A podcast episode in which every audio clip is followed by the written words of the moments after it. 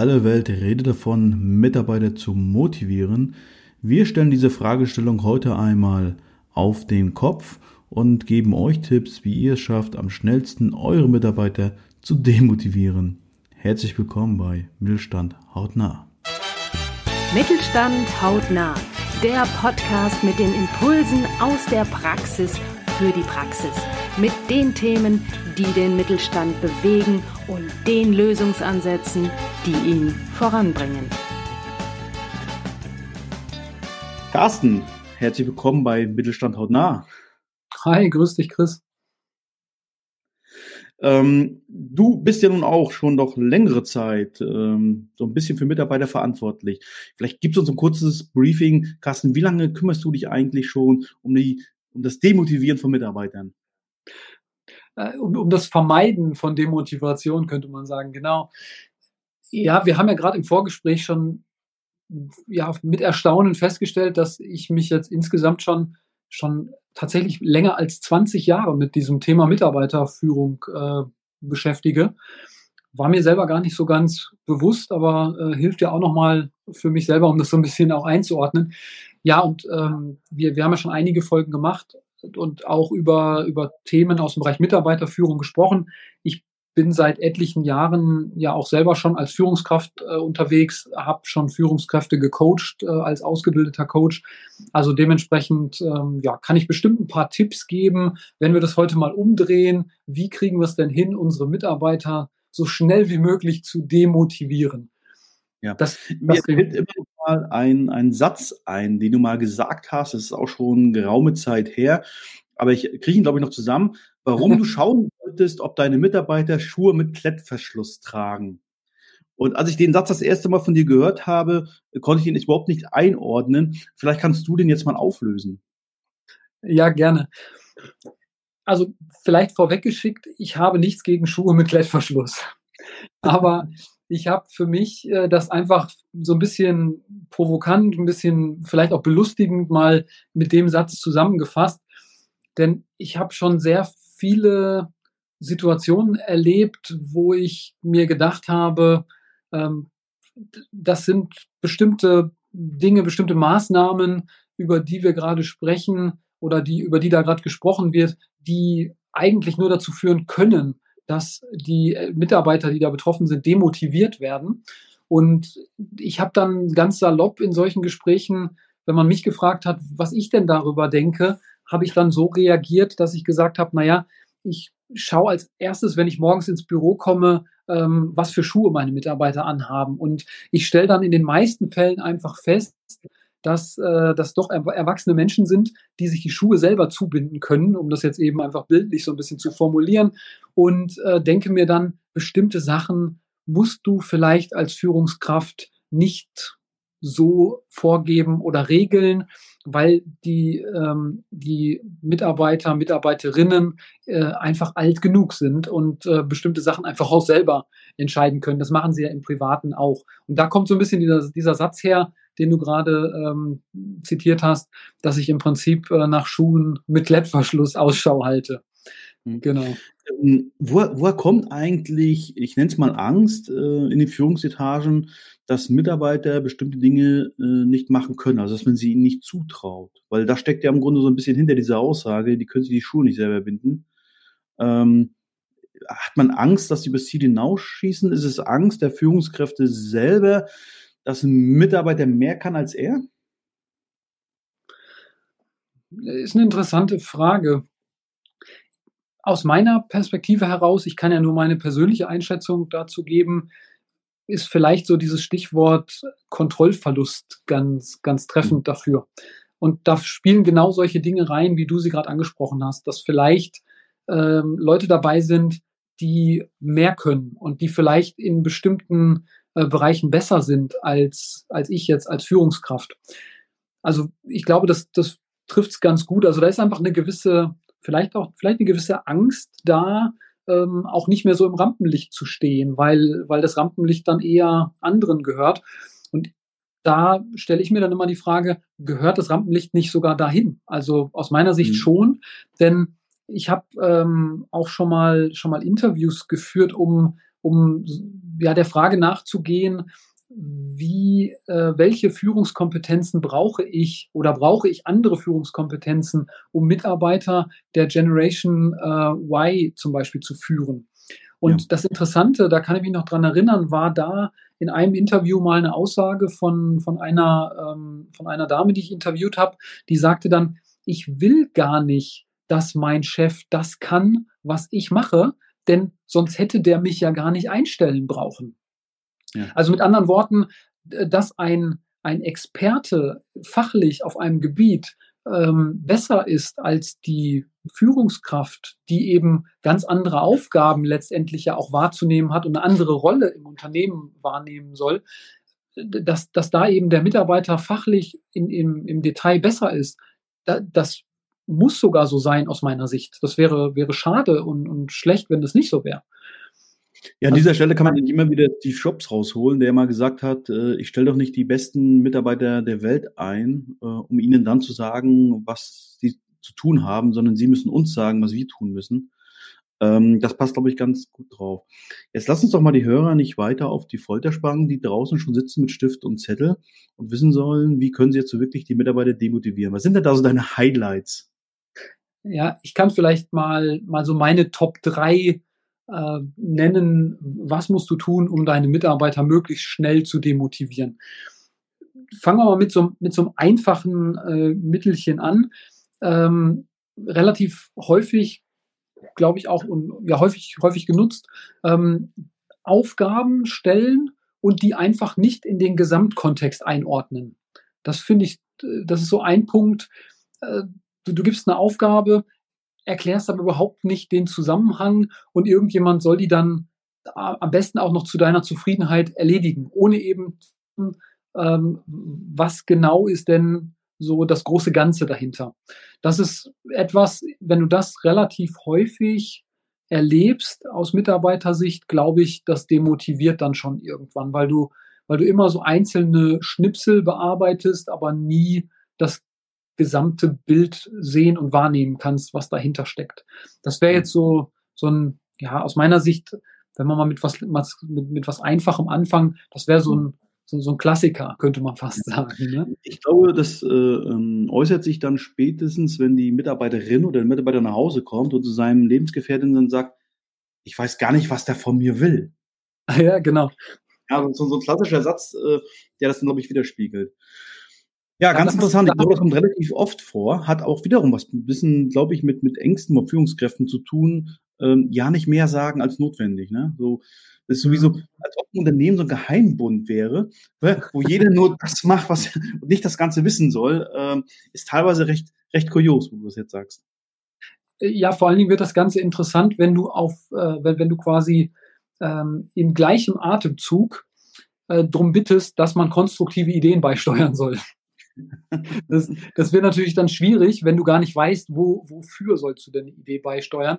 Und ich glaube, dass das halt auch einfach viel, ja, viele Möglichkeiten verbaut, wobei es durchaus auch echt viele Beispiele gibt, wo, wo sowas schon erkannt wurde und wo man das mhm. anders handelt. Also es gibt ja glücklicherweise auch, äh, auch viele Beispiele, wo, wo mit Informationen ähm, anders umgegangen wird, dass einfach die Mitarbeiter auch entsprechend mit einbezogen werden. Aber wir wollen jetzt erstmal gucken, wie man es wie man's machen könnte, dass, dass die Mitarbeiter demotiviert sind. Ja. Ich springe mal zum zweiten Punkt vielleicht. Ähm, was, was ich auch, ich persönlich super demotivierend finde und äh, ich vermute, das wird vielen Hörern auch so gehen, wenn du jetzt als Vorgesetzter kommst und würdest mir alles im kleinsten Detail vorschreiben. Also was meine ich damit? Wenn du mir jetzt, ähm, also ich meine damit gar nicht einen, einen Prozessablauf, äh, wie, wie, wie arbeite ich irgendetwas ab, sondern was ich damit meine ist, wenn du mir ähm, quasi vorschreiben würdest, ähm, wo und wann darf ich denn jetzt äh, zum Beispiel was trinken oder was essen oder ähnliches. Also das hat so ein bisschen, ähm, ja, das hat so ein bisschen den Charakter, als wenn, wenn du mir dann damit sagen würdest, ähm, du bist, äh, du bist nicht in der Lage, selbstständig ähm, zu, verantwortungsvoll zu entscheiden, wo man jetzt essen oder wo man, wo man trinken äh, darf. Ne? Also das finde ich persönlich ist ähm, sehr, sehr demotivierend und äh, ist dann schon auch eine, eine Stufe, die, die zu viel Frust führt bei, bei ähm, den Personen, die das dann ja erleben müssen. Ja, ich glaube, es ist ganz, ganz wichtig, ne, welchen Content man das macht. Wenn man so bedenkt, da steht man in einem Fließband, der muss natürlich um 7.13 Uhr da einfach stehen, weil sonst, sonst läuft es nicht weiter, sonst macht er seinen meinen Job nicht. Aber häufig wird dies auch aus meiner Sicht übertragen in tatsächlich Bereiche, wo es überhaupt nicht notwendig ist, wo eigentlich selbst der, mhm. der Weg, ja, äh, eigentlich fast nicht zählt, sondern fast ausschließlich das Ergebnis. Und wenn ich dann darüber hinaus auch noch äh, teilweise unsinnige Regeln mache, dann lande ich, lande ich ja irgendwann mal dabei, zu sagen, wie viel äh, äh Blätter Toilettenpapier benutzt werden ja, genau. soll. Ja. Vielleicht stellt man sich dann auch die Frage, äh, ob du dich nicht als Vorgesetzter mit anderen Themen beschäftigen solltest. Das könnte natürlich auch sein. Aber vielleicht nochmal, um das einzuordnen, das haben wir eingangs gar nicht gemacht. Du hast einen ganz interessanten Punkt nochmal angesprochen. Ähm, die, die Punkte, die wir jetzt ansprechen, die beziehen sich natürlich primär auf Wissensarbeiter, also eher auf äh, den, auf den äh, Job, der am Schreibtisch im Büro verrichtet wird und eben nicht so sehr auf die Arbeit am Fließband. Das sollten wir vielleicht nochmal noch mal, ähm, um, um das einzuordnen, kurz anmerken, ja. Mhm. Aber ist auf jeden Fall ein, interessanter Punkt. Ich würde jetzt mal so den, den aus meiner Sicht, ähm, ja, aus meiner Sicht so das, das Lowlight äh, beisteuern, ähm, habe ich persönlich schon sehr, sehr oft beobachtet. Und zwar, und zwar kommt das erstmal so ein bisschen unscheinbar daher. Ähm, der Punkt, den ich meine, ist, in, dass ich nicht als Vorgesetzter nicht genau sage, was ich erwarte.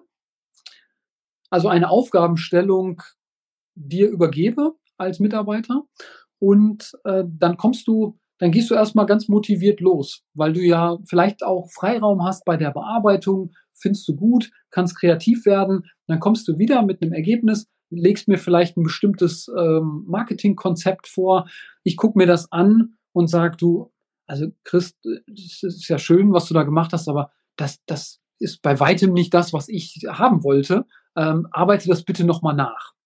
Dann gehst du im Endeffekt in die zweite Runde, arbeitest das nochmal nach, kommst wieder, ich gucke mir das wieder an, du siehst schon, okay, der verzieht das Gesicht, war wohl wieder nicht das, was er haben wollte. Und ähm, das Ende vom Lied ist, dass das, das wiederholt sich dann vielleicht noch ein, zwei Runden. Das Ende vom Lied ist einfach, dass sowohl Vorgesetzter als auch Mitarbeiter an der Stelle da sitzen und sagen, ähm, wie soll das jemals funktionieren? Ne? Also beide sind, sind am Ende frustriert. Und der Punkt, der dahinter steckt, ist, wenn, wenn du deinen Mitarbeiter an der Stelle wirklich demotivieren möchtest, dann sag einfach nicht genau, was deine Erwartungshaltung ist. Ja, Und, ich äh, glaube, das, tatsächlich, ich glaube, wir hatten das ja vorhin schon ein bisschen angerissen, ja, dass genau. man eigentlich so die, die gesamte äh, ähm, Bandbreite dessen preisgibt, was man eigentlich genau verfolgt, an Vision, an Zielen, welche Strategie dahinter steckt und dieses große ganze Bild.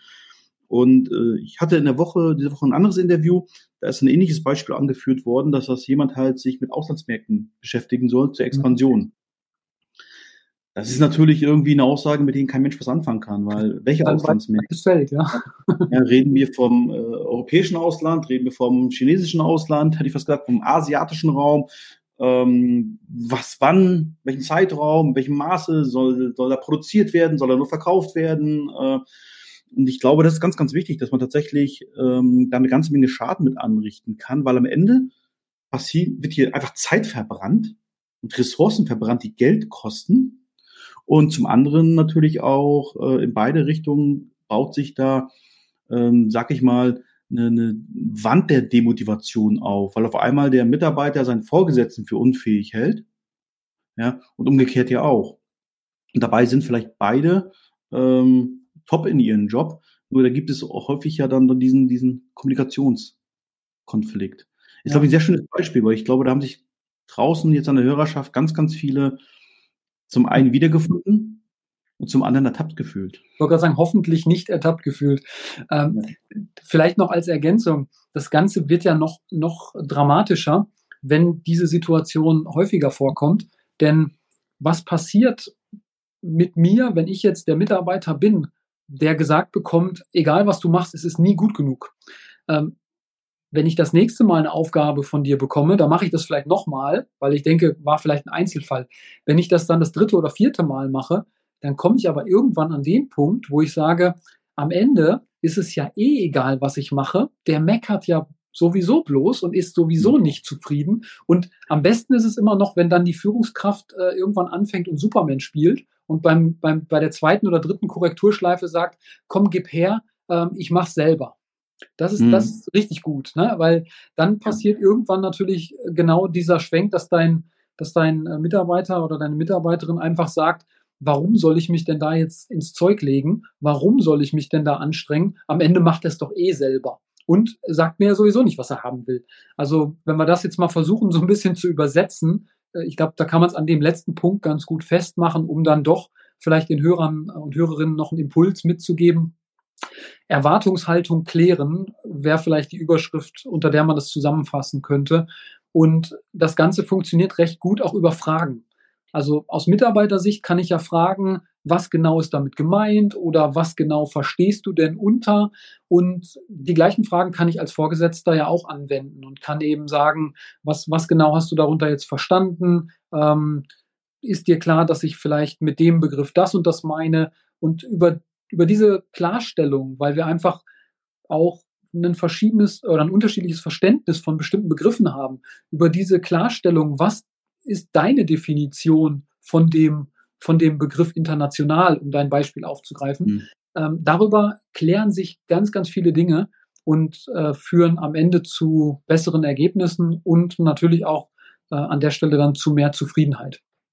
Ja, also lassen wir, rücken wir das Ganze mal ab. Ähm, wenn ihr eure Mitarbeiter möglichst schnell demotivieren wollt, dann behandelt sie so, dass sie, als ob sie ihre eigenen Schuhe nicht binden könnten sagt ihnen, wann sie wie viel Kaffee in die Tasse kippen sollen und nach Möglichkeit gibt ihnen Aufgaben und sagt ihnen nicht, was ihr wirklich konkret von ihnen erwartet. Carsten, vielen, vielen Dank für diese Impulse. Und ähm, ich glaube, wir müssen nicht betonen, dass wir natürlich äh, unsere Empfehlung am Ende der Sendung in die komplett gegengesetzte Richtung aussprechen würden. Tatsächlich äh, schaut einmal, äh, was sind eigentlich die Probleme in der Daily Business Kommunikation mit den Teams die vielleicht noch optimiert werden könnten. Hast ja. du noch ein Schlusswort, Carsten? Ja, vielleicht äh, zusammengefasst, wie kann ich Eigeninitiative und Eigenverantwortung stärken? Das wäre so der Impuls zusammengefasst, den wir beide für diese Folge jetzt mitgeben würden. Alles klar. Danke fürs Zuhören. Wenn Fragen sind, stellt sie uns gerne. Vielleicht haltet ihr uns ja auch mal euer Highlight mit, wie ihr am schnellsten einen Mitarbeiter demotiviert habt. Äh, wir freuen uns auf euer Feedback. Bis dahin. Weitere Impulse gefällig? Sehr gerne. Klicken Sie in weitere Folgen mit aktuellen Themen, die auch Sie betreffen. Eben Mittelstand. Haut nach.